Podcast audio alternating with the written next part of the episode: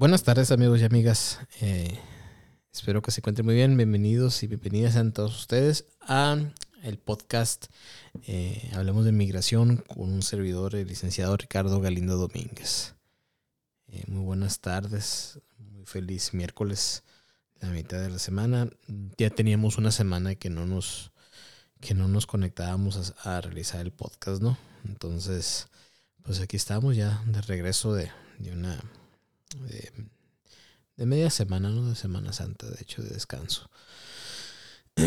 y, y pues es el día de hoy vamos a hablar sobre la ciudadanía estadounidense, no es el tema que, ahora vamos a tocar.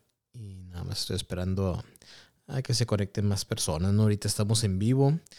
Eh, por la página de, del canal de YouTube, en la página de Facebook, eh, que es Domínguez SMA. También estamos en Twitch y Twitter, que es Domínguez SMA1. Eh, recuerden que pueden poner todas sus preguntas eh, por cualquiera de esas plataformas en los comentarios y yo aquí puedo leerlas todas. Al finalizar de exponerla, de exponer este el tema, em, se responderán. ¿Ok? Con mucho gusto. Entonces, vamos a dar inicio a lo que es lo que es este el tema de, ciudadanía estadounidense, pues la ciudadanía estadounidense nada más es, así, y generalmente, bueno, e, es el beneficio migratorio con más, eh, más, mm, e, e, es el, bueno, es el, sí, sí, es el beneficio migratorio que de más alto rango, podríamos decir, ¿no? Es el que tiene más beneficio, ¿no? ya, ya que se, se pertenece a, en este caso, lo que es, hablo de lo que es migración ¿no? estadounidense. Es el, es el mayor beneficio que se pueda obtener migratorio. ¿okay? Eh, por algunas, algunas maneras se puede obtener la ciudadanía estadounidense, no solamente por nacer dentro de los 50 estados o desde, también en alguno de, de, las, de los territorios, ya sea desde de los Estados Unidos también se puede obtener por haber nacido fuera de los Estados Unidos por un padre o por una madre eh, ciudadana estadounidense o eh, por ambos, ¿no? Son ciertos requerimientos los que se debe de obtener. Y también eh, por una derivación de ciudadanía, que también se va, se va a ver el siguiente episodio de eso. Y por naturalización, ¿no? Naturalización es cuando eres residente legal permanente y duras algún tiempo con ese estatus como residente y te naturalizas como un ciudadano de los Estados Unidos. Pero el episodio de hoy eh, se va a hablar solamente sobre la transmisión de ciudadanía estadounidense, que, que últimamente ha sido un tema del cual existe mucha discrepancia, eh, sobre todo en el sentido de, los requerimientos. Siempre me preguntan, licenciado, yo tengo, yo soy ciudadano estadounidense o soy ciudadana estadounidense, ¿qué es lo que yo necesito para poder transmitir mi ciudadanía a, mis hijos que fueron nacidos en otro país que no es Estados Unidos? Em, em, y eh, lo que pasa es que me mandaron un mensaje, disculpen.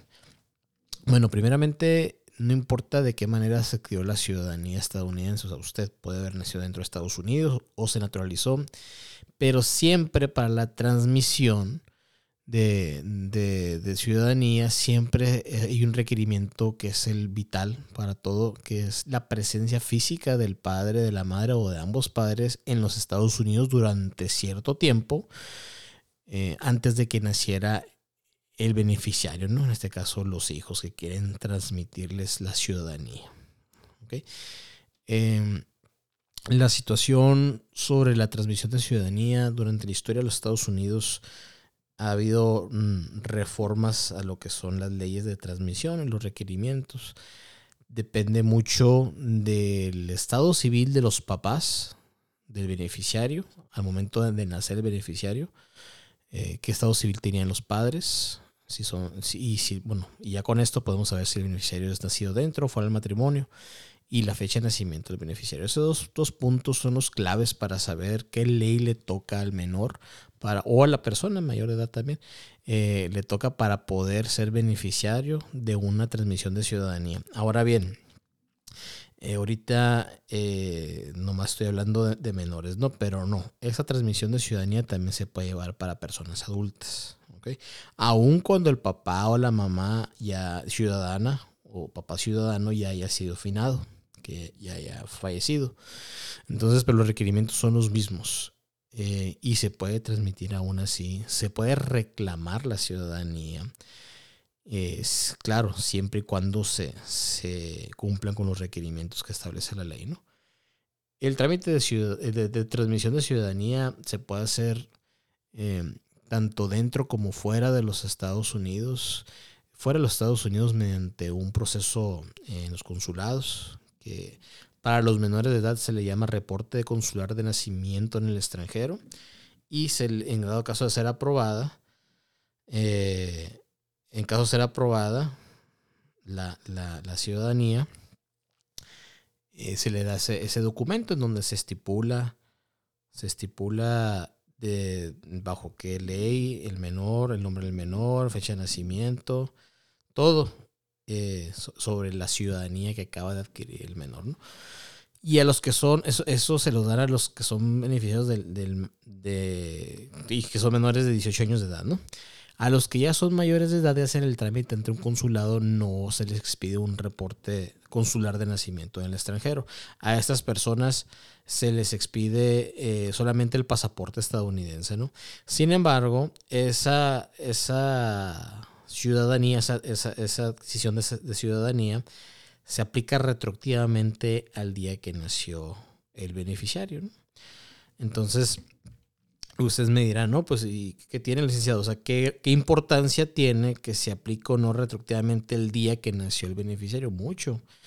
¿Por qué? Porque se puede dar otra transmisión de ciudadanía hacia, hacia los hijos de ustedes, pues, ¿no? A la vez que ustedes pudieron adquirir su reclamación de ciudadanía ya siendo mayores de edad y se aplicó retroactivamente el día que ustedes nacieron, pero se reclamó la ciudadanía hasta después y si en algún momento ustedes vivieron y cumplen el requerimiento de presencia física dentro de los Estados Unidos antes de que nacieron eh, los menores, aunque haya sido con visa de turismo o aunque haya sido con otro tipo de, situación, eh, se, puede, se puede poner esas pruebas y se puede transmitir a su vez la ciudadanía de ustedes que acaban de adquirir, que acaban de reclamar, pero hacia sus hijos, ¿no?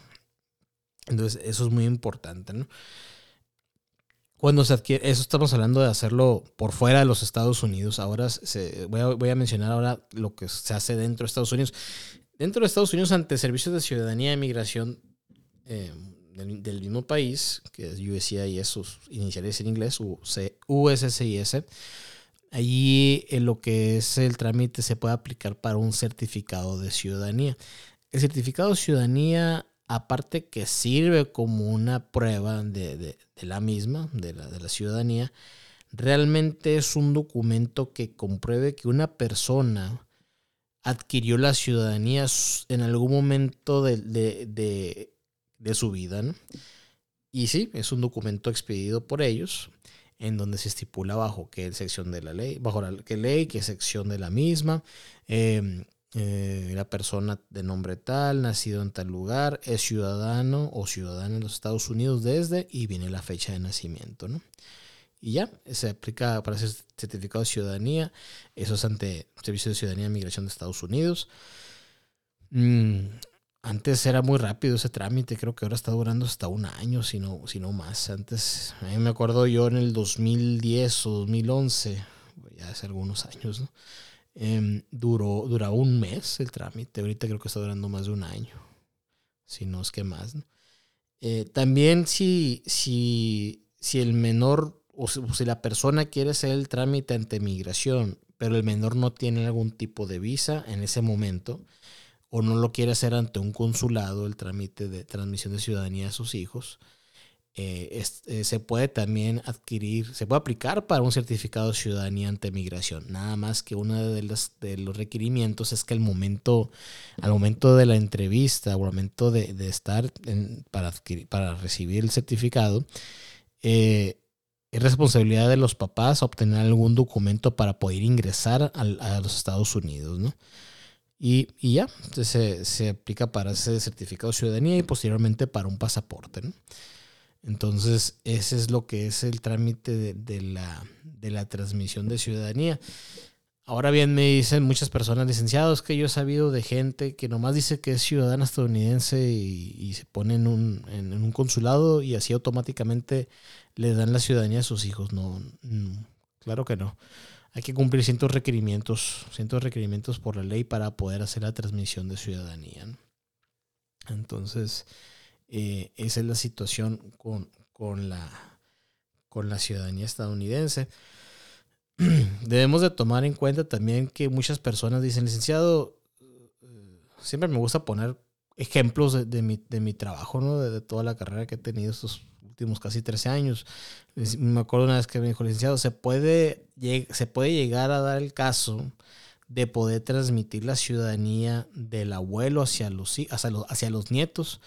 Sí, sí se puede. De hecho, de hecho, así directamente no, pues no, pero si hay uno, una, una situación en que, por ejemplo, si el papá o la mamá ciudadana no cumple con el requerimiento de presencia física dentro de los Estados Unidos antes del nacimiento del menor, pero el abuelo paterno o el abuelo materno em, si lo cumple, se puede poner la documentación, las pruebas del abuelo paterno o abuelo materno ciudadano eh, para poder eh, para poder llenar ese requerimiento, vaya, pues, ¿no? Ahora bien, tiene que ser en línea recta y tiene que ser la, misma, la misma familia, ¿no? O sea, vamos a suponer que, es, que es una persona y tiene un hijo, ¿no? Entonces, y, esa persona le transmitió la ciudadanía a su hijo. Pasan los años y este, y este hijo, pues tiene, tiene otro hijo, que es el nieto del, del ciudadano estadounidense. Perfecto. Y por el otro lado de la familia, la mamá del menor, del nieto, pues no es ciudadana estadounidense, pero pero el abuelo materno del menor sí era. Pero en este caso, dicen ustedes, bueno, ¿cómo se puede transmitir? ¿Cómo se puede poner las pruebas de los abuelos? No se puede combinar, pues, o sea, si una persona quiere transmitir la ciudadanía y no, tiene y no puede cumplir el requerimiento de presencia física, pero el abuelo sí, si lo quiere ser, por ejemplo, el papá hacia hacia el menor, pero poniendo las, las, las pruebas del abuelo materno, que, que también era ciudadano, ahí no se puede. Tiene que ser en línea recta. Sería las pruebas del abuelo paterno de, de, presencia física en los Estados Unidos, antes de que naciera el nieto, así en línea recta. Pues, sí, y tampoco se puede brincar una, una generación. Vamos a poner el mismo ejemplo. Si, si en ese caso quisieran transmitir directamente la ciudadanía del abuelo al nieto, vamos a suponer del, abuelo materno, estamos hablando ahora, y la mamá no es ciudadana, no se puede hacer ese brinco de generación de, de, abuelos a nietos. Tiene que primero hacerse la mamá ciudadana y luego posteriormente realizar el trámite de transmisión de ciudadanía al nieto. Y si en dado caso la mamá ciudadana no cumple el requerimiento de presencia física, pero el, papá de la mamá sí, o sea, el abuelo materno, se pueden usar esas pruebas. Espero no los haya enredado un poquito con la, con la, con la explicación. Lo que pasa es que así sí realmente cuando son transmisiones de ciudadanía, son, son trabajos de investigación sobre todo, ¿no? investigación sobre la vida de, las, de los abuelos, de las abuelas, de los papás, de las mamás. O sea, sí, sí me ha tocado a mí hacer algunas investigaciones exhaustivas. A mí me ha tocado, y les hablo sobre la, la que es personal, de un servidor. Eh, yo pude transmitir la ciudadanía de, de mi abuelo hacia, hacia, hacia mi, mamá era mi, abuelo materno. Hacia mi mamá en el año, mm, cuando empecé el negocio, en el año 2000, 8 de septiembre de 2009. Inicié para el 2009, este, finales de 2009 inicié. Para el 2010 ya pude transmitir la ciudadanía de mi abuelo eh, materno a, algunos tíos y luego ya para mediados del 2010 ya pudimos reclamar la ciudadanía de mi mamá hacia su persona. Y, con eso, siendo que mi abuelo, en paz descanse, falleció en el año 1992. Entonces, aún así finado, se pudo la transmisión de ciudadanía y, por cosas del destino, que, mi mamá sí, sí, vivió en Estados Unidos antes de que nosotros naciéramos y hubo también pruebas eh, de eso, también se pudo transmitir la ciudadanía hacia, hacia la generación mía, ¿no? De mí y mis hermanos, y mis hermanas, perdón. Y aunque sí fue, fueron cuatro años de negaciones, siete veces me, a mí me negaron ese, ese, ese beneficio hasta que lo último se consiguieron más pruebas y ya se cumplió el requerimiento ese. Y por cuestiones también de, de, de, leyes se pudo derivar la ciudadanía hacia la siguiente generación, que son sobrinos y sobrinas por parte de, mi hermana. Y también se pudo hacer esa derivación de ciudadanía. Entonces, sí existe. Pues ahí en ese caso, se hizo una investigación. Yo, yo encontré en los archivos nacionales de, de, los Estados Unidos, yo encontré las entradas de la entrada de mi mamá con, en los años 50 encontré entradas de mi, de mi bisabuelo cuando emigró a Estados Unidos, y son datan de los años 20, de los años 20, años 50, años 60, 70, todo queda registrado, ¿no? Hasta los, los eh, eh, directorios que no eran directorios así como los conocemos, directorios telefónicos. Sabe cómo, cómo serían, ¿no? Yo creo que era una central y, y hablaban a un, a un número nada más y, y ahí contestaban en otra parte, de una caseta, me imagino yo. La verdad desconozco eso, pero el punto es que mucha gente me dice, no, licenciado, es que no existe esa documentación. ¿Cómo no? Si yo la he visto. De hecho, cuando son documentos así oficiales de entradas así de los años 20, 30, 40 o hasta más atrás eh, a los Estados Unidos, existen, ya no existen físicamente, ¿no? Existen en, lo que son eh, microfilmes pero sí se encuentran, sí existen, pues, pero eh, hay que hacer una investigación sobre todo cuando se quiere hacer una transmisión de ciudadanía que está muy difícil. Sobre todo hay que hacer la investigación con su familia, que fue lo que, lo que un servidor hizo, ¿no? con la familia directa, con la familia más grande, eh, tío abuelo que aún, que aún vive. Saludos a Phoenix, Arizona, que ya se encuentran ellos. Eh, él acaba de cumplir 91 años, pero, pero pues toda esa información, fotografías de, de otra tía que acaba de fallecer, familiares, pues no, toda esa información fueron, fueron pruebas secundarias y también hubo pruebas primarias. Em, pruebas circunstanciales fueron, y gracias a Dios se pudo hacer lo que es el trámite. Entonces, si ustedes se encuentran en una situación similar, primeramente es, es hacer preguntas sobre la familia a las personas que ustedes puedan creer que les pueden responder sobre los tiempos que se vivieron allá, en dónde estudiaron, si en esos años vivieron en un, en un año que hubo censos de población, porque también existen registro. Las escuelas, algunas escuelas todavía están, cambiaron de nombre, pero los récords ahí deben de estar, pueden pedirlos también. Toda esa situación, pues, o sea, e, e, es, es, es meramente un trabajo de investigación. ¿okay? Y ya posteriormente, pues, es aplicar para una, una transmisión de ciudadanía. Y y esa es la situación con la, con la ciudadanía estadounidense.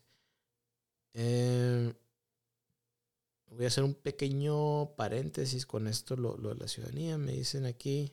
Ah, no, no, no, no. Al último voy, a leer el. Voy a leer las, las preguntas, ¿no? Eh, otra situación que me he tocado con esto de la, de la, de la, de la transmisión de ciudadanía es que muchas personas me dicen, licenciado, eh, la discreción del oficial consular de satisfacer estas pruebas para una transmisión de ciudadanía eh, sí, sí varía mucho, claro que varía mucho, ¿no? Como siempre en el Departamento de Estado, pero, pero si se tiene suficientes pruebas, ya sean primarias o pruebas secundarias o pruebas circunstanciales, y si se, se establece un buen caso, perdón, si se establece un buen caso, pues hay la mayor probabilidad de, una, de una aprobación. También me, llegaron a preguntar una vez, a mí me tocó hace muchos años un cliente que había sido deportado a esta persona e igual había sido deportada de Estados Unidos porque había ingresado con visa de turismo pero se había quedado ya y fue deportada y a final de cuentas eh, ya cuando estuvimos en pláticas, consultas salió que su papá era ciudadano estadounidense y afinado también y si pudo hacer el trámite de ciudadanía y se adquirió su ciudadanía estadounidense y pudo pasar sin ningún problema, claro. Eh, ahí mucha gente mm, una vez me preguntó un conocido y no se puede demandar al gobierno porque, porque te deportaron. No, le digo, lo que pasa es que la reclamación se hizo hasta ahora. Pues. O sea, no había ningún documento que te dijera, no, si es ciudadano en el momento de la deportación. Y, y, eso es, pues no pasa absolutamente nada. Claro que la experiencia nadie se la quita, ¿no? Pero pues son, cosas, ahora, que, ahora sí que son cosas de la vida. Y, y esa es la situación con la, con la transmisión de ciudadanía estadounidense. Eh, no sé si tengan dudas al respecto del tema. Si no, voy a empezar a leer las dudas que yo tengo aquí. Sí, eh, eh, me están poniendo aquí, licenciado. Sí, sí, este. Sí, sí, es un poquito. Es un poquito complicado realizar la transmisión de ciudadanía.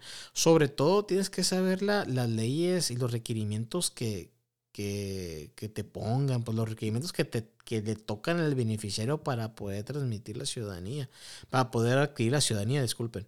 Entonces ahí, ahí es una situación de, de, informarse muy bien. Eh, si quieren, si van a, a, contratar a un, disculpen, estaba viendo aquí, a contratar algún, algún abogado o alguna persona que quieren llevar un trámite de ciudadanía, pues, pues, que sea una persona que ya lo haya llevado anteriormente, que tenga buena reputación, sobre todo. Em, pero sí, sí puede ser hasta confuso para algunas personas, ¿no? Sobre todo por, por las, por lo que es este, por lo que son las leyes de, los años, ¿no? Pero pues, pero pues no, no, no, no, no es algo imposible y se lo digo por, por experiencia, ¿no? De hecho, aquí estoy viendo el manual de políticas de, de, de Servicio de Ciudadanía e Migración de los Estados Unidos y sí, son diferentes, son distintas los requerimientos para las personas que nacieron dentro y fuera del matrimonio, ¿no? Pero sí me gustaría, así nomás por encimita de este, mencionarles qué tanto ha habido, ha sido reformadas ese tipo de leyes, ¿no? De hecho hay una ley que es para personas que nacieron antes del 24 de mayo de 1934 y en el 34 hubo una reforma que duró hasta el 41 esa ley y luego en el 41 hubo otra reforma que duró hasta el 52 y luego que duró del 52 al 86 y hubo otra después del 86 mm, y, luego hubo una otra dependiendo si nació dentro o fuera del matrimonio eh, hubo una reforma, eh, bueno, inició el 34, y del 34 al 52 estuvo ese, luego del 52 hasta el 2017 hubo una reforma y de 2017 es la que está vigente para hijos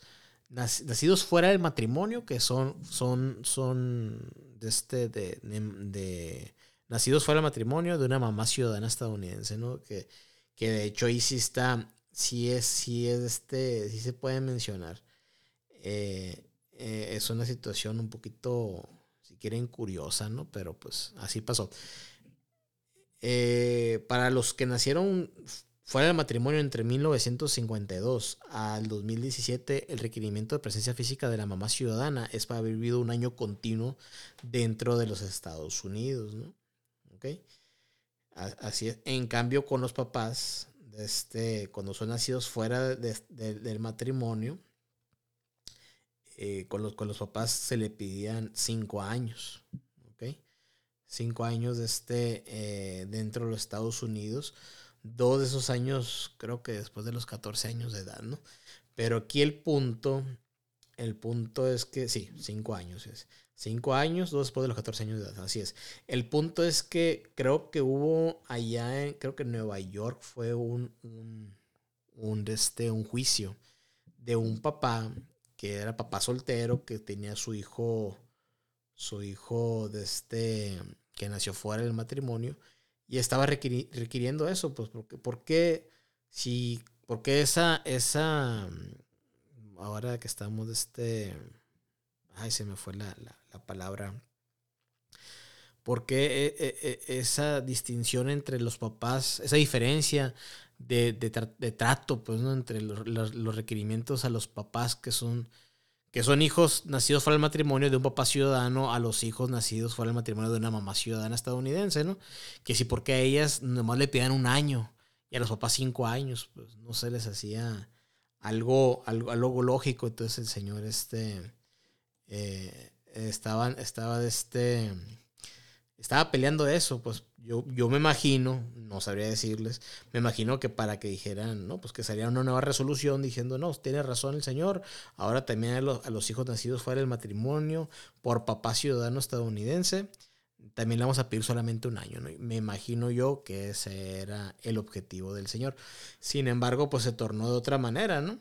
En vez de bajar un año a los papás solteros, el requerimiento, se lo subieron a las mamás solteras. Ahora sí, las mamás, niños nacidos fuera del matrimonio, que nacieron de una mamá ciudadana estadounidense después del 12 de junio del 2017, tiene que presentar evidencia que la mamá haya vivido por lo menos cinco años en los Estados Unidos, dos después de esos años, después de los 14 años de edad, ¿no? Y todos esos años antes de que naciera el beneficiario, ¿no? Entonces, sí, en vez de dar un pasito para adelante, dieron un pasito para atrás, ¿no? Entonces, son situaciones curiosas, ¿no? Discriminación era la, la, la, la, este, la palabra que estaba buscando.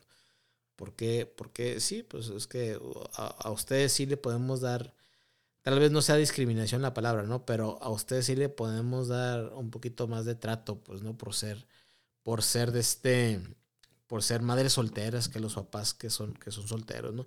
Pero también tiene mucho que ver con la, con la historia de los Estados Unidos, ¿no? Si, de hecho, si podemos ver la ley, la ley que pedía que nomás era un año fue una ley de entre 1952 eh, ya después de la Segunda Guerra Mundial, ya cuando estaba prosperando Estados Unidos, eh, este, hasta el 2017, cuántos años pasaron. Entonces, e, es, esa, situación, situación, perdón. Sí, pasaron 65 años para que cambiaran la ley. Entonces, eh, y ocurre, pues, ¿no? Ocurre y pues esa, esa situación. Pero la gente que, que se siente motivada por, por, saber si se puede transmitir o reclamar una ciudadanía, eh, no está de más hacer la investigación o si gustan una cita con un servidor, pues claro, también se puede, no hay ningún problema para saber si es viable o no. Y también ese tipo de citas, cuando tengo ese tipo de, citas con los clientes, siempre es más de, de sí, de, de, de, preguntarles todo lo que ha ocurrido en la vida del ciudadano o la ciudadana. Y si en dado caso están finados, pues toda la información que ellos tengan o que puedan preguntar sobre ella. Y, y, realmente se los digo por experiencia, ¿no? Se, se, se hizo, en el caso de, de, de, la familia mía, se hizo un trazo de la vida de mi abuelo materno. Desde que nació, las veces que cambió su nombre, las veces que aplicó el seguro social, porque antes se aplicaba a los 14 años de edad, no como ahorita y ahí yo tengo, yo encontré y pedí el seguro social récord de cuando él aplicó por primera vez y otra segunda vez porque se le perdió su tarjeta. Eh, lo de la escuela también lo tengo, se pudo conseguir todo eso gracias a, todavía la familia que está, eh, que radica en Phoenix. Entonces, él era originario de Phoenix, Arizona, ¿no? Entonces, toda su vida se pudo en, en documentos, pues que todavía existen, todavía existen. Entonces, eh, muchas personas me dicen, no, licenciado, esos récords migratorios cuando son, son detenciones ¿no? y deportaciones, ya, ya, ya, ya ni siquiera deben de estar en los récords. Claro que los tienen. Todo está en récord. Todo, todo, todo. Aunque sean... Si tienen ese tipo de récord en las entradas de los años 20, ya tienen más de 100 años, tienen todo. A medida que fue avanzando la tecnología, tienen todo. Así que mejor siempre, siempre, siempre, siempre es mejor decir la verdad. ¿Ok? Entonces, eh, es esa eh, situación con lo que es la, la transmisión de ciudadanía estadounidense. Ahora bien, ¿cuánto tiempo tarda? Me están preguntando por aquí ese tipo de trámites. Tengo entendido que si en el consulado, los consulados se aprueba y todo bien, creo que en menos del mes. ¿Ok? Lo que sí puede tardar un poquito más es el pasaporte estadounidense, el menor, si es que se aplica por uno también en los consulados. Y en los Estados Unidos, cuando se aplica por un certificado de ciudadanía, pues varía. Varía del, lugar donde están aplicando, varía, em, no sé, ¿no? varía de la carga de trabajo de la oficina de, de migración. Okay, entonces sí, sí, este, para salir de dudas, aquí estoy en la computadora. Vamos a checarlo más o menos. Para fines, para fines este, del, del ejemplo, vamos a, Vamos a poner que se va a aplicar por él en, Phoenix. Vamos a hacer tres ciudades muy distintas. En Phoenix, Arizona, certificado de ciudadanía está durando a lo que dice la página de migración. Entre cuatro meses y medio, 15 meses. Perfecto. Vamos a irnos a Nueva York. La ciudad de Nueva York. en esta ciudad de Nueva York está durando entre 8 meses a 16 meses. Ahora vamos a irnos a... Vamos a irnos a... ¿Dónde está? Providence, Rhode Island. ¿Ok? Ahí está durando entre 6 meses a 10, a 10 meses y medio. Y por último, nomás para, para que la gente vea que también en California, en San Diego. En San Diego, California, está durando ahorita en estos momentos, está durando entre 6 meses y medio, 15 meses y medio. Entonces varía mucho de, dependiendo de la carga de trabajo de cada, de cada, de cada oficina de migración. Muy bien. Em, bueno, vamos a empezar a contestar las preguntas que tienen, ¿no? Eh, la, siguiente semana vamos a hablar sobre la, derivación de ciudadanía y la naturalización también de la misma. La, derivación y, y, naturalización de ciudadanía estadounidense. Vamos a ver con esta pregunta. Señor Omar López me dice, hola, estoy aterrado porque he estado viendo en las redes que por ir a renovar mi pasaporte venezolano México me pueden quitar mi residencia y tengo la necesidad de ir para el trámite de mi esposa en México y he consultado con varias personas y unas me dicen que sí puedo y otras me dicen que no se debe de hacer, que me van a quitar mi residencia porque mi residencia es por asilo. A ver, señor López, si usted ya tiene un estatus como residente legal permanente, por el hecho de venir a otro país a tramitar su pasaporte venezolano, no por eso le van a quitar su residencia, no es cierto eso. No, no, no, claro que no. Absolutamente que no, señor López. Usted puede tramitar su pasaporte venezolano en donde usted quiera.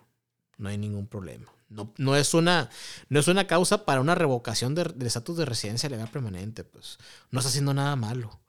Así que no, no, no, no se preocupe. Son solo rumores, dijeron. No, no pasa absolutamente nada, señor López. No es una causa de inadmisibilidad.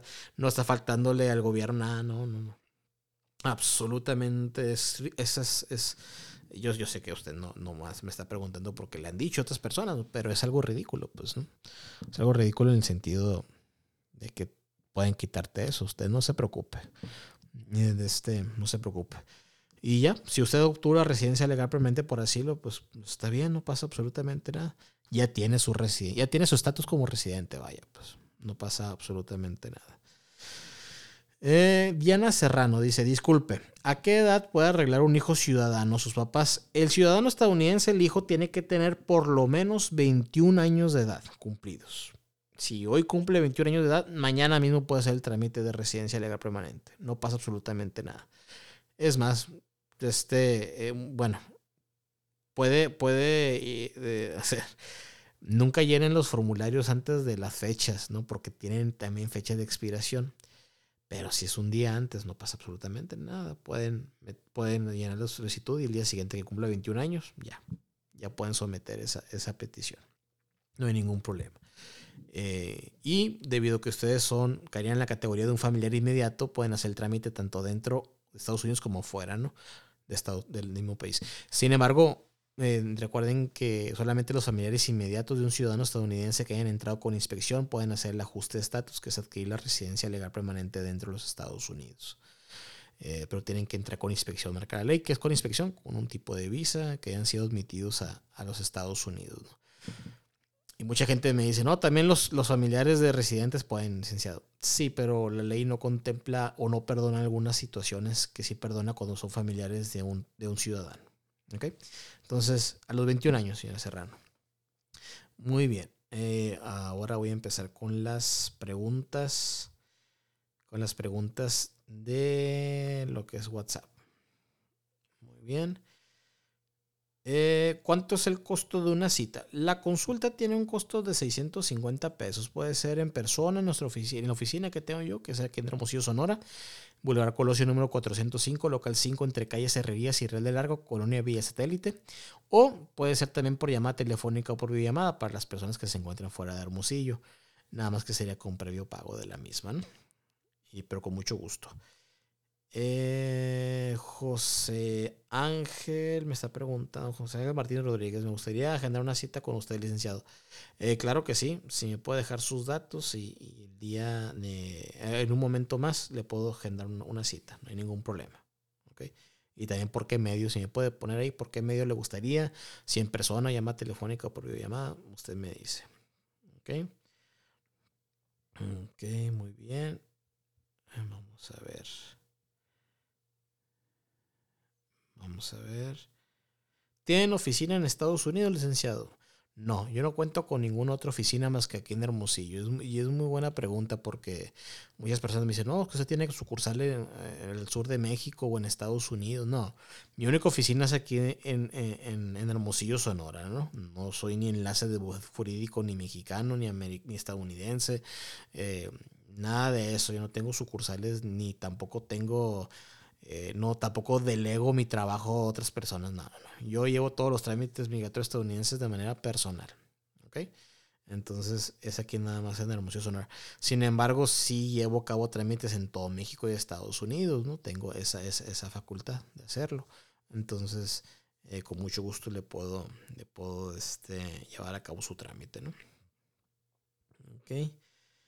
Eh, licenciado, licenciado, buenas noches. Eh, quisiera asesoría para un, quisiera asesoría para obtener una visa de turismo. Muy bien, pues la visa de turista es una visa de no inmigrante, pues es una visa temporal que usted tiene que comprobar los económicos y familiares en donde usted radique. El costo ante migración es de 160 dólares para mayores de 15 años y para menores de 15 años es de 16 dólares. Solamente que será, en, en caso de los menores y que se paga esa cuota por menor edad, será válida por 10 años o hasta que cumpla 15 años de edad el menor. Lo primero que ocurra. ¿ok?, y los lazos económicos y familiares, como ya lo hemos hablado anteriormente, es comprobar qué es lo que la ata usted a México en este caso. ¿no? Y si quiere más información sobre eso, eh, hay un episodio en, en, el podcast que usted puede verlo y escucharlo, perdón, y es sobre visas de eh, turismo. ¿Ok? Muy bien. Eh, me dicen aquí eh, yo tuve algunas agarradas hace como 10 años, así agarradas hace como 10 años y quería saber si, si yo puedo ser este, si, ¿qué dice aquí? Está, mal escrito. Si puedo aplicar para una visa de turismo. Ok. Sí puede aplicar para una visa, pero necesitamos saber cuántas veces fue, fue deportado pues, usted. Porque miren, esas agarradas, como, como aquí lo mencionan, muchas personas dicen, no, no es, no, es deportación o no es ser removido de Estados Unidos. Claro que sí. Toda vez que usted sea deportado o removido de Estados Unidos, la primera vez son cinco años de castigo. Dos veces o más son 20 años de castigo. ¿Ok? Y si una persona ya fue deportada a los Estados Unidos en, eh, en una ocasión o más e intenta o, o, ingresa a Estados Unidos de manera ilegal y se queda en Estados Unidos, tiene un permanent bar, que se le llama, es un, castigo permanente, tiene que salir de los Estados Unidos, durar 10 años fuera y después de esos 10 años va a ser elegible para un perdón migratorio. ¿Okay? Entonces hay que tener mucho cuidado con, con esas fechas sobre todo para saber si usted es elegible o no para aplicar una visa de turismo. En este caso, ¿no? De la de la pregunta que me están haciendo, ¿no? Licenciado, buenas noches. ¿Cuáles son los teléfonos de oficina? El teléfono oficina en, México es el 6621-230883 y el teléfono oficina estadounidense 520-499-9849. ¿Okay? Esos, son los teléfonos de oficina. Em, ¿Qué otra cosa me están aquí? Ok. Saludos, licenciado. Saludos, Nisemay. Ok. Muy bien. Licenciado, ¿cuánto tiempo? Ah, sí. Es cierto, licenciado, no es Licenciado, es cierto que tienes que durar por lo menos 90 días en Estados Unidos para poder casarte e iniciar el trámite. Muy bien. Ahí, les va. Eh, me imagino que, esta, que usted, señor, se está refiriendo a una ley, entre comillas, que no es ley. Es una, la ley de los 90 días le llaman ellos. No hay, que, no hay que confundir con los 90 días que dan cuando una persona es, es prometido, que tiene visa de fiancé, es prometido, prometido a un ciudadano que le dan 90 días para ingresar y casarse, no. Eso no, es otra situación. Lo que pasa es que a lo largo del tiempo se ha visto que migración tiene una, una situación de que si cumple 90 días una pareja de relación eh, que es legítima y todo, y luego se, se casan después de los 90 días, hay más probabilidad que no sea un fraude, pues, que ya estén asentadas las pruebas de una relación de buena fe. Okay, eso es a lo que se refiere. Y ya me habían pedido hablar sobre, sobre esa ley, entonces sí, vamos a tocar el tema de una vez. Pero realmente a mí me ha tocado, una vez me tocó un cliente, y se los juro así, era su boda por el civil a las 12 del mediodía. Se casaron a las 12 y media, me dieron el acta de matrimonio, la traduje, la certifiqué yo mismo, le saqué copia y sometí la petición de esposa a esposo ese mismo día. Eh, pero ya tenían atrás un, un, este, un, años ¿no? de novios, ¿no?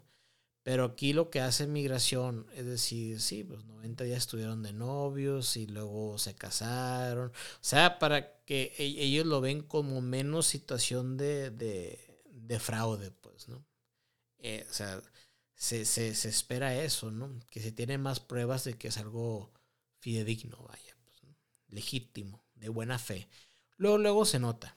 Luego, luego se nota cuando, cuando un matrimonio nada más es matrimonio por por arreglar papeles y, y cuando es un matrimonio nada más, cuando es un matrimonio legítimo de buena fe, que sí existe una, un, sentimiento de relación ahí y, y, de la otra manera, pues se, se nota luego, luego. Entonces, a todas aquellas personas que me ha tocado decir, que me digan, no, licenciados, que podemos hacer como si yo me casara y me arreglara papeles, y, pero piden documentación, pues piden pruebas de, de que ha sido de buena fe fotografía sobre todo y como ahorita es muy sencillo pues ahorita hay mucha herramienta multimedia pues fotos en Facebook fotos en Instagram videos en YouTube o sea ya sé que me van a decir no no, no toda la gente no toda la gente publica ese, tipo de cosas. No pero sí se ve se, se, se nota pues la relación. Existen fotos pues vaya fotos de familia en Navidades, en Año Nuevos,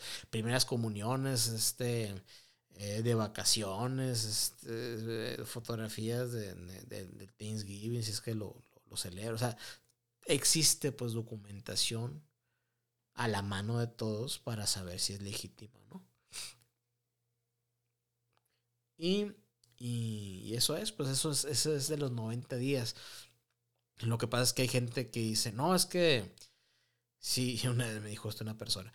Si yo voy a Las Vegas, licenciado, y allá me encuentro un gringo y me caso el día siguiente, me enamoro así, el día siguiente me caso por la papeles. No, no, pues espérate, o sea, para empezar, tú dijiste que ibas a Las Vegas a, jugar, a jugar, a, hacer de, nomás ahí de vacaciones, pues si es que dijiste eso, visa de turismo, pues para eso es, ¿no? Mm, pero y luego que el día siguiente casaste, no dudo que pase, ¿no? Puede pasar y pueden meter papeles, pero sí causaría mucha, mucha duda, pues. Decir, ¿sabes qué? Nos, nos, conocimos y nos casamos al día siguiente, ¿no? Quiere decir que ya traían, ya tenían planeado eso, pues, y le mintieron la, la autoridad y entran en un fraude, pues. Porque ustedes ya tenían conocimiento previo de una acción que se iba a realizar con alevosía de ventaja. Entonces, e, e, es esa situación. Esa, es la, la, entre comillas, ley de los 90 días.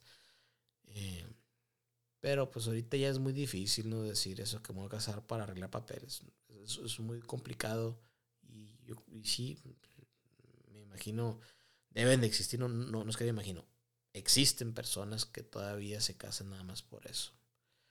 Entonces, esa es la situación, pero siempre que decir la verdad y nada más que la verdad, así de este, y, para que su, su, resultado sea satisfactorio o que tenga la mayor probabilidad de que sea un resultado favorable a su caso. ¿Okay? Eh, pues por mi parte sería todo el día de hoy. Eh, no se olviden de, compartir este, este podcast. Ah, sí, les quería comentar. El día viernes haré una transmisión en vivo a las, ¿qué? 11 de la mañana. Ahorita voy a poner el flyer, ¿no? Ah, déjame checar. Déjame checar bien. El viernes 22 de abril, que es ahora este viernes, a las 11 de la mañana, hora de Sonora, Arizona. Eh, eh, voy a hacer una transmisión en vivo por las mismas redes sociales que ahorita estamos. Va a ser sobre el tema son adquisición de residencia legal permanente basadas en petición familiar, para que ustedes lo vean. Y también, eh, cuando sería hasta la semana que entra, sí voy a hacer otro, otro, otro episodio de, este podcast, donde se habla sobre la derivación y naturalización eh, de, de ciudadanía estadounidense. Y después de eso, eh, bueno, ahí les voy a comentar, ¿no? La semana que entra. Pero, pero eso sí, el viernes, viernes 22, a las 11 de la mañana hora de Sonora, Arizona, voy a llevar a cabo una transmisión en vivo donde hablaré sobre la adquisición de residencia legal permanente por medio de una petición familiar, ¿no? Que es, que es generalmente, o sea, generalizando, es cuando un familiar ciudadano o residente legal permanente pide a un familiar a él para que éste pueda emigrar a los Estados Unidos, ¿no? Entonces, para que no se lo pierdan también. Eh,